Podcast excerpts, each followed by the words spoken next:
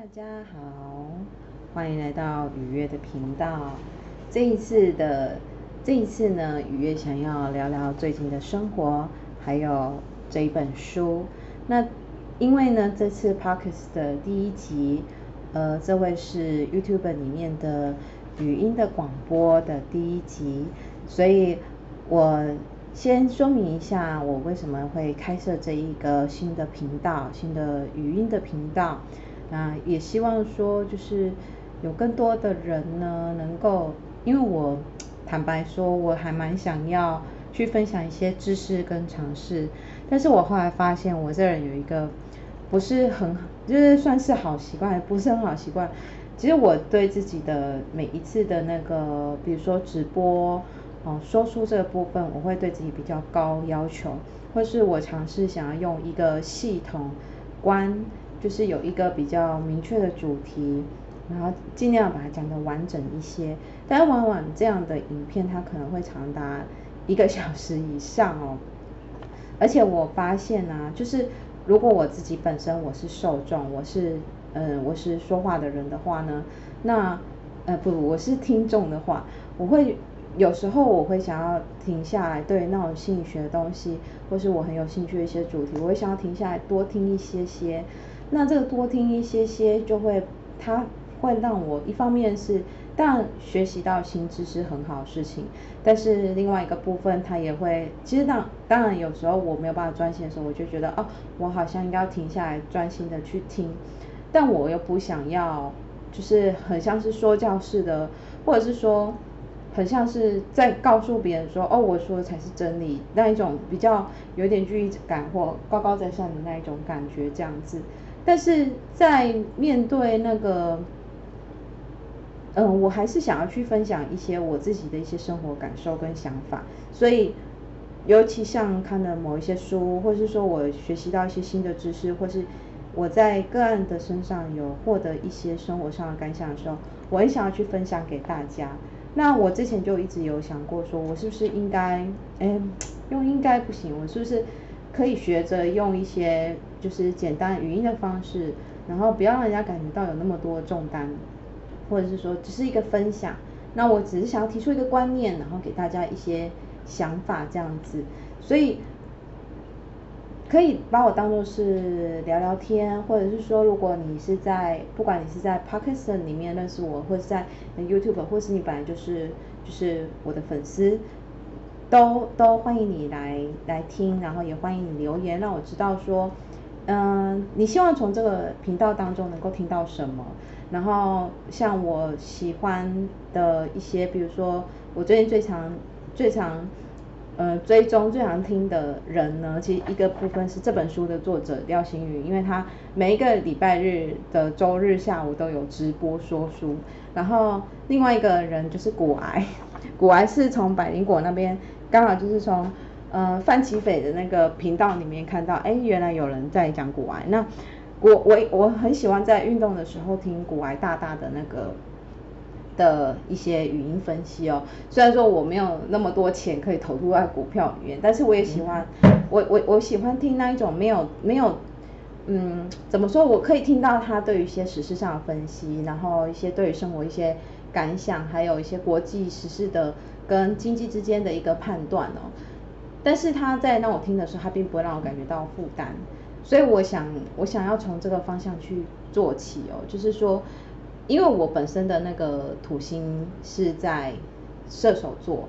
呃，其实如果稍微了解一下占星，你大概就知道我年纪大概在哪一个哪一个区间了。那土星在，但是我的土星又是逆行的状态。好，我哎，我又不想透露我的年纪了。OK，好，所以。土星在射手又是逆行，那因为它刚好是我生命我的命盘当中呢，它算是等于算是我算是还蛮重要的行星，所以我可能会不断的去找一个人生的一些价值感，但同时之间，因为我本身的命盘呢最弱的行星呢就是水星双鱼哦，在古典占星里面来讲的话，水星双鱼它就是弱线的位置嘛，可是它落在我的六宫，所以它其实是应该是我最弱的地方，然后。嗯，还蛮有趣的，但是我又同时之间就是透过说话表达，然后说一些什么跟身心灵部分啊，相关的事情哦，就是还蛮双鱼水星的，然后也它变成的是一种我的日常，还蛮奇妙，但是也是我这一生的课题，所以我我在想，嗯、呃，当然了，我今天虽然说推荐廖心筠这本书，并不是说我最后我想要走收纳部分，因为我我很清楚，既然水星双鱼在六宫，就代表说我收纳整理的那个能力并没有到很好哦，但是我想要分享一下，就是说，嗯、他的这一些书的观念，我觉得里面都很好。然后他谈到了一些生死的议题。那这本书我并不会会花太多时间去琢磨，因为这我会希望说，如果你真的内心里面你觉得你现在生活有些困住了，然后你在生活当中你觉得你有一些事情你需要你需要被人家点醒或画龙点睛的话呢，我觉得其实你的生活空间是一个很好的帮助。那我想先聊一聊，就是说，嗯，我想要从我自己本身的过去来讲的话，其实以断舍离这三个字来讲，我们会想说，哦，好像应该要过一个所谓极简生活，应该要把人生过得更好，那我就是不是应该要迫使自己去断掉一些东西？但是其实如果说，如果一直是抱持着这样的想法的话，你会发现说，就是你很难取舍。因为，因为以我自己的观念来讲的话，我觉得在我刚接触所谓断舍离的时候，它是一个起码五六年前有了，那它听起来是不错的，就是，然后我也有去翻相关书，可是它只是告诉你说，哦，极简生活多好多好多好，就这样。但我并不想要说极简生活有多好，或者说我我要把我是传教的人这样子，或，但是我想要讲的是说，嗯。如果一个人他没有生活的重心，或还不够认识他自己，或者是说对人生的目标还不是很明确的话，其实对于，因为我们所谓断舍离，我们会想到是什么？我们是拥有一个东西，然后我们也必须要让它失去。所以当听到失去跟失落这件事情是可怕的，就像我之前在。在那个有分，在我的粉丝专页有有提到说，在景敦景敦老师里面，他的书，他就有提到说，他的小孩，他一部分的，就是他想他的小孩当然想要做善事，然后把他目前就是用不到玩具丢掉，但是另外一个部分就是就是他又有可能对于这个玩玩具又有一些情感，然后又有一些，就是他还是有些舍不下情绪，所以我觉得。我觉得在面对新的生活，我们当然都希望改变，或者是说希望自己有一些调整。可是如果还没有搞清楚自己内心里面那个情绪是怎么回事的时候，常常就会很纠结，说我到底要不要丢这个东西，或者是我到底要不要追求所谓的断舍离或极简的生活？这是我自己的感想。所以，嗯、呃，后来是我会开始去整理我自己的人生，其实。有两，我我生命当中有发生两两几件比较重大的事情，嗯，我连续三年呢，我告别了我的家人，哈，我的奶奶、我的堂姐，还有我养了十年的猫，然后这当中我还买了新的房子，所以其实我觉得这是一个对于，其实到到现在讲起来，我都还是有情绪，然后我觉得这是正常的，然后我会一直不断的。跟大家说，情绪是正常的，好吗？好，没有办法，我就是一个心理师，所以我希望如果你在我的频道当中能够听到一些什么观念啊、想法啊，能够能够陪伴，能够陪能够陪伴你的话呢，那我觉得就是这是一件很好的事情，这样子。但是但是，倘若说倘若说，嗯，你觉得这个议题太沉重。或者说你还没有准备好，那我真的觉得没有关系，你可以随时剪掉，就是说随时停下来，然后就是不要去听，我觉得也没有关系，这样子，对，好，然后我发现就是因为我闹钟有关系，然后我在我在我在那个 iPhone 里面的录音就断掉了，所以我可能就必须要从我现在的录音档里面去截截我的音轨，好。OK，所以呢，我们总是要断，所以有有些事有些事情呢，我们自己也要去取舍，说我们到底要说说到哪一些，然后然后能够不说的，也许我将来如果挺挺想到了，也许还有在有机会在下一次的语音频道里面去跟大家分享更多这样子。好，那所以其实如果回到我自己身上来讲的话呢，我会觉得说，嗯，断舍离这个观念听起来其实是可怕的，所以请允许自己就是说去去，当你去想要。我可能我在下的这个标题会是一个断舍离，从断舍离走到一个人生的美好途径。它其实它，首先你必须要去定义到底对你来讲什么是美好。那有可能对你来说你现在就很好。那实际上，或者是说，去允许自己，就是说去当你去检视你这些情绪，或者是说包含说你内心的对于东西要丢掉那种失落感，还有一些。可能这个人送给你，或是甚至他是有一些回忆，会有一些意义的话，那请尊重他，让这个情绪允许这个情绪出现，允许允许自己去跟这个物品好好的对话，我觉得这是重要的。因为我在过去这三这几年当中，就是除了生命就是告别了重要他人之外，我当然慢慢也意识到说，就是健康真的很重要，然后。在生死之前，什么事情都是小事。那那时候刚好我也想要，我那时候也也是自己的身体的状况也很不好，于是我就开始刚好因为因因缘际会，之前有听我直播应该知道我因为塔罗猫，我有加塔罗猫为好友，然后所以我因为加入塔罗妈为好友，然后他就提到我断食的观念，所以我就开始去了解什么是断食。那我也确实因为断食的关系，跟就是。整个全方面的去调整我自己的饮食，包含我就是戒掉了面类，戒掉了精点、精精致淀粉。之后我确实瘦了十公斤以上，然后我就觉得，哎，其实我们人真的需要的东西并不多。嗯，能够让我们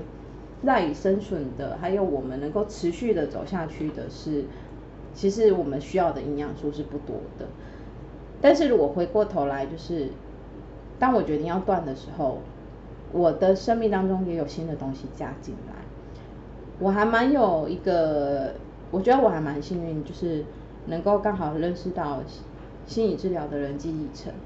还有古典占星、恩星 GR 课程所提供的古典占星非常精致的课程。我开始人生有了新的重心，然后。想要往这两方面去学习，所以在接下来这个频道里面，我会用大量的可能 maybe 是占星，甚至命理，有有时候也会讨论一下紫微。然后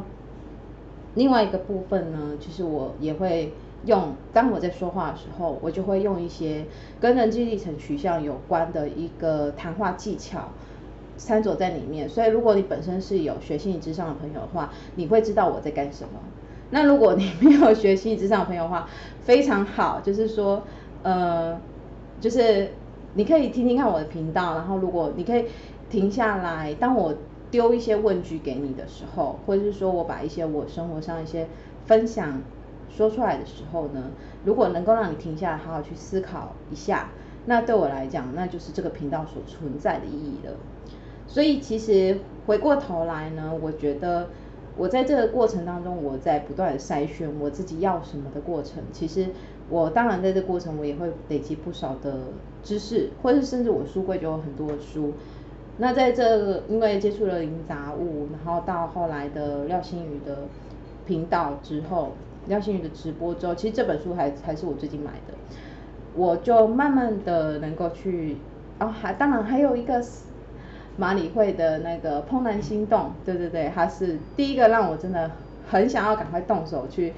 呃，整理家里的人，好，整理家里的作者哦，相信很多就是有接触跟收纳关系的啊，跟整理家务有关系的朋友们，一定都听过马里会，然后他 Netflix 里面的节目我也都看完了，我每一次看都觉得非常非常感动，毕竟每个家有自己的形态，然后我当然也相信说你的家就是。你的一个生活的样貌，在占星来讲，它就是就是，其实它就是你的四宫跟六宫。可是，在六宫，哎，我以后真的讲话都会这样子哦，所以我我一定会在在频道当中都会掺杂一些占星的观念，哈，在六宫。来讲，以古典站起来，就是我们生活的盲点。可是它偏偏就是我们日常很妙吧？所以就是说呢，当然如果说能够把日常打点的很好的人是不错的。可是常常我们其实，在整理自己的生活或是检视自己的日常当中，你反而会更了解你自己是谁，或是你想要给别人带出什么样子来。可是往往家里面啊。就是我们自己藏藏，把自己藏得很好地方，比如说有些人他可能出去的时候，他都会很精致的打扮，但他可能家里一团糟啊。像我以前小时候就是这样，对我自己承认，我妈常常说我的房房间就是一个作瘟这样子，但出去看起来又是一个干干净净的女孩子这样。所以，但是，所以他当然往往就是我们盲点，这上升点到六宫这个位置来讲的话。我们平常出去的样子，所以其实还蛮有趣哦。所谓六宫，它就是所谓的工作宫，然后十宫它是事业宫，角宫的部分是比较我们有意识到，或者是我们给别人看到的样子。所以十宫其实代表说，你想要给别人带给什么样子。如果你的六宫跟十宫，它会有一个很好连接的话，那代表说你现在所做的工作，它会有助于推动你未来的十宫。所以回过头来，日常生活是不是很重要？日常生活的累积，然后能够成为你未来十宫的置业的一个影响力哦。所以就像是我自己本身，虽然说好，我的六宫，我的六宫是在双鱼座，因为我上升在天秤，那我的六宫在双鱼座，听起来就是好像没有什么关联性，但是因为我的我的六宫，我的六宫在在双鱼座，而我的十宫是在。巨蟹座，而我的十宫的守护星跟我六宫的守护星，其实之间是有一个变动星座的关联性，所以这就是还蛮有趣的一个状态。我觉得如果有机会好好去了解自己的星盘，或者说你可以想要从生活当中去了解自己的话，我倒是觉得说，先从自己检视一下，在。在所谓的自己的所居住的这个日常生活跟空间里面，每一天拨一点点时间问问自己，因为我觉得在生活当中，我们很少有机会有人来问我们自己说，你想要什么，你想过什么样的生活。但是当你有机会去解释自己想要什么样的生活的时候，你会慢慢看清楚自己是一个什么样的人，或想要成为什么样的人。那它会是一个很长的路，所以希望我的频道能够协助你一起去。走向这一条路，那如果说你在这个过程当中，你有想要听到什么，或想要提出一些讨论的话，也欢迎你在频道下面留言让我知道，好吗？那我们这一次的语音就先到这里喽，谢谢你的收听，拜拜。